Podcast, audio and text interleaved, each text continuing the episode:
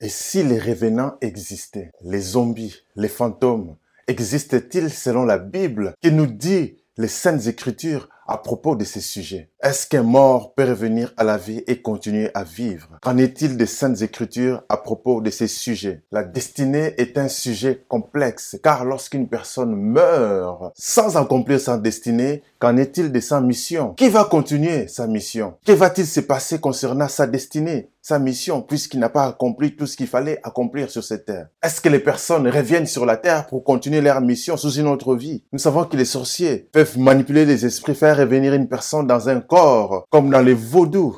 Et que dit la Bible à ce sujet? Nous savons que le diable peut interrompre la vie d'une personne et manipuler son esprit, son âme. Selon les saintes écritures, est-ce que les revenants existent? Est-ce qu'une personne peut revenir? Oui ou non. Suivez-moi très bien jusqu'au bout parce que je vais vous amener quelque part. On va aller étape par étape. On va sonder les Écritures pour vous expliquer si les revenants existent.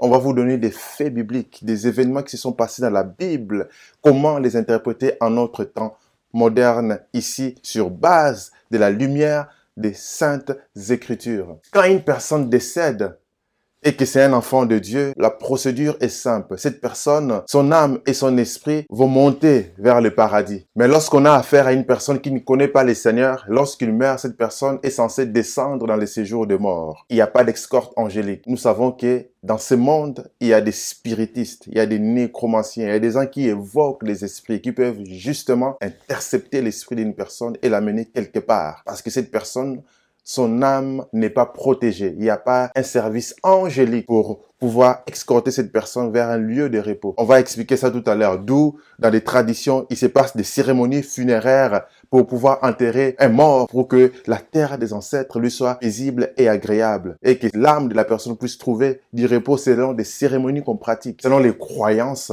au retour des esprits des morts et leur réapparition occasionnelle.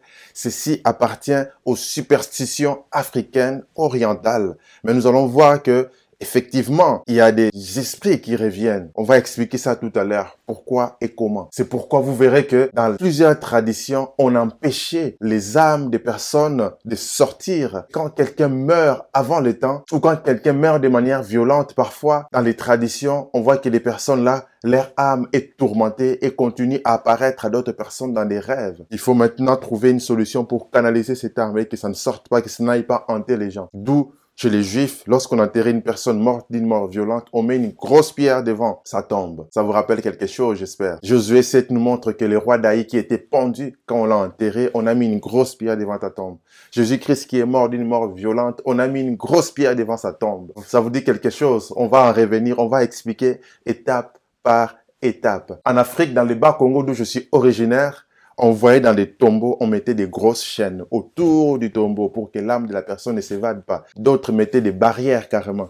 On voit que la tombe est là et on met des barrières tout autour en métal pour que l'âme de la personne ne s'évade pas. Donc dans la tradition, on voit que les ancêtres savaient que l'âme partait et on parle entre guillemets, des esprits errants. On va l'expliquer tout à l'heure. Suivez-moi jusqu'au bout. Les Saintes Écritures nous montrent que Dieu avait interdit ces pratiques. Que vous lisez Lévitique, Deutéronome, même Ésaïe, on a interdit ces pratiques. Les Saintes Écritures interdisent ces pratiques parce que c'est très dangereux. On est en train de manipuler la destinée des, des personnes. On peut raccourcir la vie d'une personne et on peut prendre son esprit, aller le manipuler. Et c'est des pratiques très très dangereuses. Et Dieu punit sévèrement ce genre de pratiques qu'on appelle des abominations devant Dieu. Et regardez le roi Saul dans 1 Samuel 28, il était perdu. Il est parti consulter une nécromancienne qui a évoqué l'esprit de Samuel qui était dans les séjours de mort. Et Samuel est sorti et il a prophétisé la mort de Saül. C'était la fin du roi Saül. Comment est-ce qu'une sorcière peut évoquer l'esprit d'un saint qui est mort. C'est quand même bizarre. Comment Comment est-ce qu'il réussit à le faire? Je vais vous expliquer ça tout à l'heure. Suivez-moi très bien jusqu'au bout.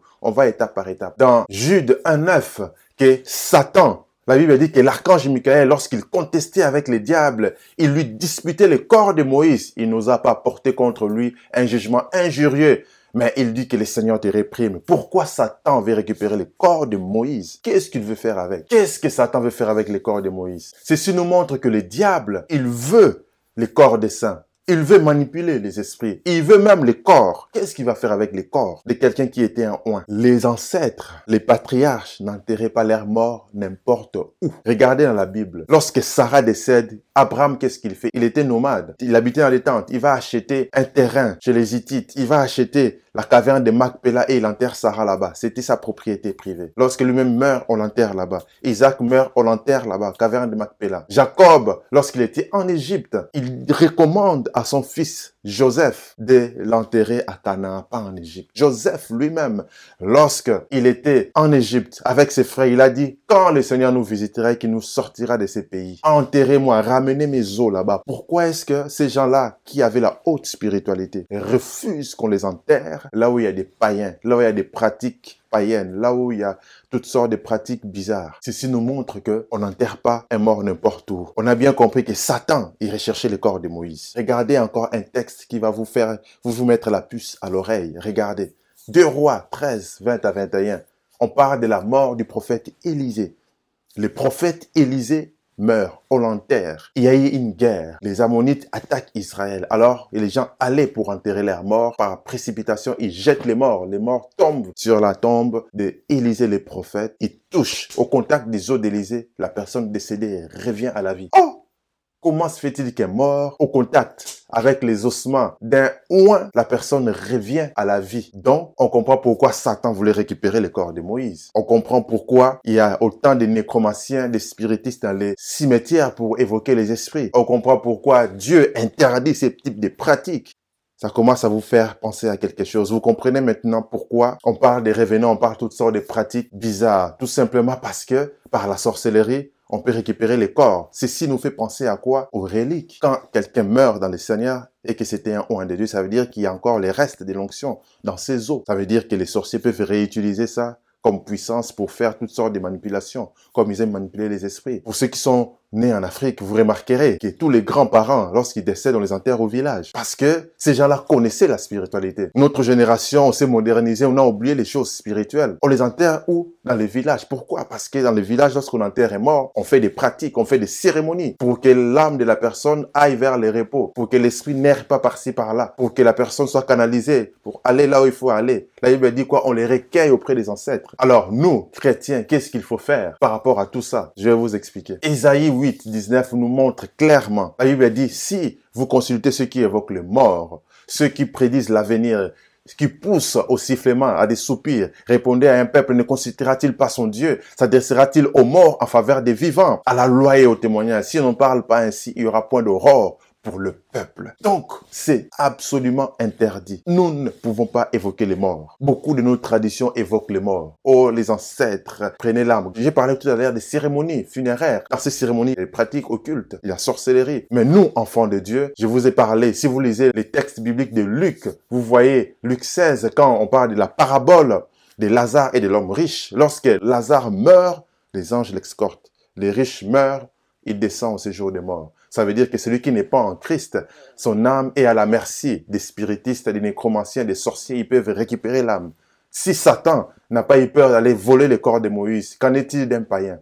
Qu'en est-il d'une personne qui n'a pas Christ? C'est pourquoi aujourd'hui je le vois dans les églises des réveils, on commence même à prier pour faire des cérémonies lorsqu'on enterre un enfant de Dieu. Est-ce qu'ils ont raison de faire ça? Est-ce qu'on n'a pas besoin? Mettez dans les commentaires, donnez votre avis par rapport à ça. Mais on voit que quand un enfant de Dieu meurt, les anges l'escortent. Je ne suis pas sûr que ces gens-là peuvent intercepter l'esprit d'un enfant de Dieu. Alors on peut se poser la question, on a lu premièrement les textes de 1 Samuel 28, on voit que la nécromancienne évoque Samuel. Et Samuel sort, vient et prophétise la mort de, de Saül. Comment est-ce qu'elle a réussi à faire ça? Il faut savoir que avant la résurrection de Jésus, donc lorsqu'on est encore dans l'ancienne alliance, tous les morts allaient dans les séjours des morts. Dans les séjours des morts, il y avait deux compartiments. Si vous lisez cette parabole de Lazare et de l'homme riche, vous allez comprendre. Il y avait deux compartiments. Il y avait les saints d'Abraham et les séjours des morts là où les gens étaient tourmentés. Les saints d'Abraham, c'est pour les gens qui croyaient en Dieu. Lazare meurt, il va dans les saints d'Abraham. Les anges l'escortent vers les saints d'Abraham. Mais à la résurrection de Jésus, et je vais en parler tout à l'heure pour faire une conclusion, vous verrez que désormais on va au paradis. On est escorté vers les anges au paradis. Alors au paradis, les démons n'ont pas accès. Ils peuvent pas aller là-bas évoquer les morts. Voilà pourquoi dans l'ancienne alliance, ils pouvaient même faire remonter Samuel. Il pouvait faire remonter n'importe quel mort qui était dans les séjours des morts parce qu'il pouvait y aller mais dans les paradis, et ils n'ont pas accès. Par contre, les païens, on peut toujours continuer à manipuler les esprits. Vous comprenez pourquoi vous rêvez de vos morts. Vous rêvez parfois de vos parents, surtout quelqu'un qui meurt avant les temps. C'est possible de rêver de cette personne tout le temps parce que son âme est tourmentée. Son âme n'est peut-être pas dans le lieu de repos. Son âme erre quelque part en train de faire des travail imposés par les sorciers qui ont raccourci sa destinée. Malheureusement, ça arrive. Alors, vous allez voir que même les juifs croient aux fantômes. Les fantômes, c'est quoi? Les fantômes, ce sont des, personnes qui sont décédées, mais qui reviennent dans des apparitions spirituelles, dans des cimetières, dans des lacs, dans des déserts, dans des lieux où on peut facilement entrer en contact avec les mondes spirituels dans le lieu calme, comme les déserts, la mer. Donc voilà pourquoi quand les disciples ont vu Jésus marchant sur les eaux, ils ont crié aux fantômes. Les Juifs aussi croyaient aux fantômes. Dans nos cultures, on croit aux fantômes. En Europe, en Occident, on croit aux fantômes. Dans toutes les cultures, on croit aux fantômes. Effectivement, parce qu'il y a des gens qui meurent avant le temps. Alors leur esprit erre par-ci, par-là. On peut être facilement en contact pour les gens qui sont sensibles spirituellement. Ils peuvent apercevoir, avoir des sensations, entendre des voix dans les dimensions de l'esprit de ces personnes qui sont décédées, mais avant le temps. Alors, comment est-ce que possible dans notre tradition, on nous parle des revenants? Dans les vaudous, il existe ce qu'on appelle des zombies. Ça veut dire qu'un sorcier peut pratiquer des incantations pour faire revenir un mort à la vie, mais les morts, il revient sans conscience, sans esprit, sans âme. C'est vraiment un mort vivant, comme dans les zombies, comme dans les clips de thrillers. Ils sont juste là, ils veulent juste manger des cadavres. C'est des pratiques occultes.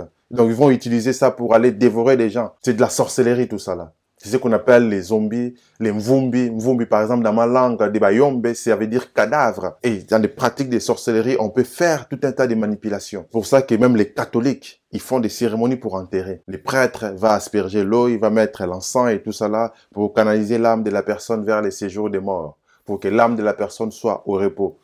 Entre guillemets. Parce que nous savons que le vrai repos, c'est au paradis, auprès de Dieu. Maintenant, parlons des apparitions des morts dans des visions et dans des rêves. Est-ce que c'est des revenants Regardez vous-même Luc 17, 1 à 3. On voit Jésus sur la montagne de la transfiguration en train de prier et Élie et Moïse apparaissent à Jésus. Ils commencent à s'entretenir. Comment est-ce possible? Dans le monde spirituel, c'est possible d'être en contact avec des saints qui sont déjà morts. Je parle bien des saints, je parle pas d'un païen qui est mort.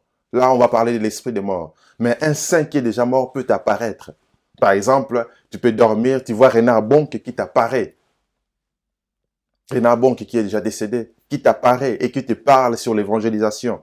C'est pas un esprit de mort. Faut pas être confus par rapport à ça. C'est simplement que c'est possible d'être au contact avec des saints qui sont morts. Alors, comment est-ce possible? Je vais vous expliquer. Hébreu 12, elle nous parle de la nuée des témoins.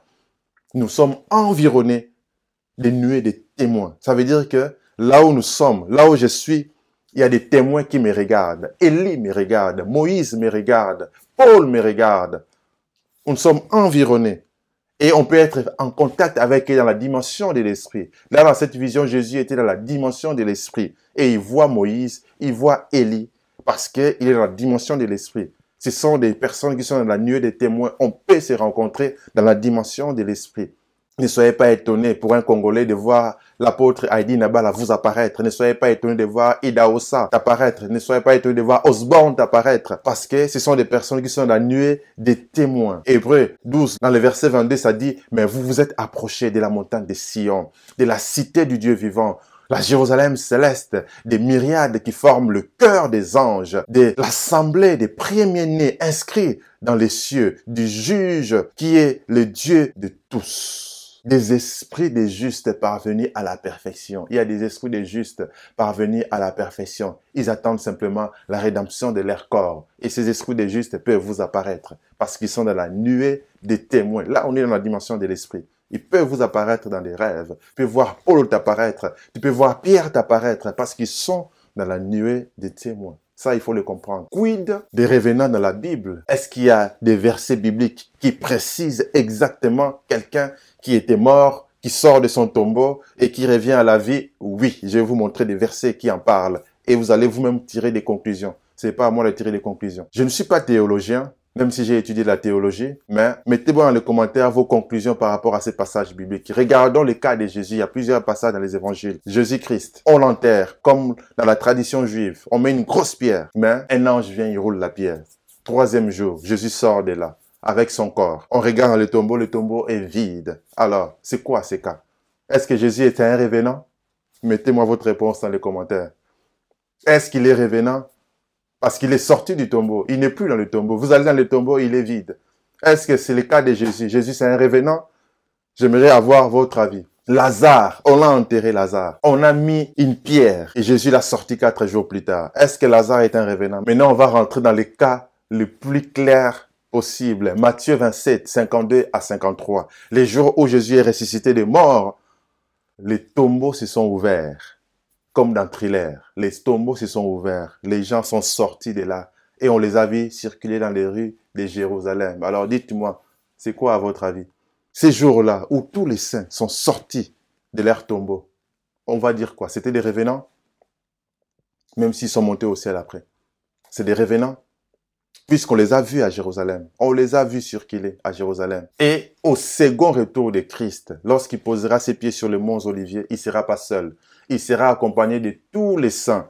On reviendra avec Christ pour régner sur la terre. Alors, dans notre cas, tout ce qu'on a cité, est-ce qu'on peut dire qu'il y a des revenants par rapport à la Bible? Oui ou non? Restez connectés parce qu'ici, nous sommes dans Découvre ta destinée. Abonnez-vous car nous aidons les chrétiens à trouver leur mission de vie et découvrir. C'est pourquoi Dieu les a créés. Et likez la vidéo, partagez à d'autres personnes. Restons connectés et je vous laisse avec ça.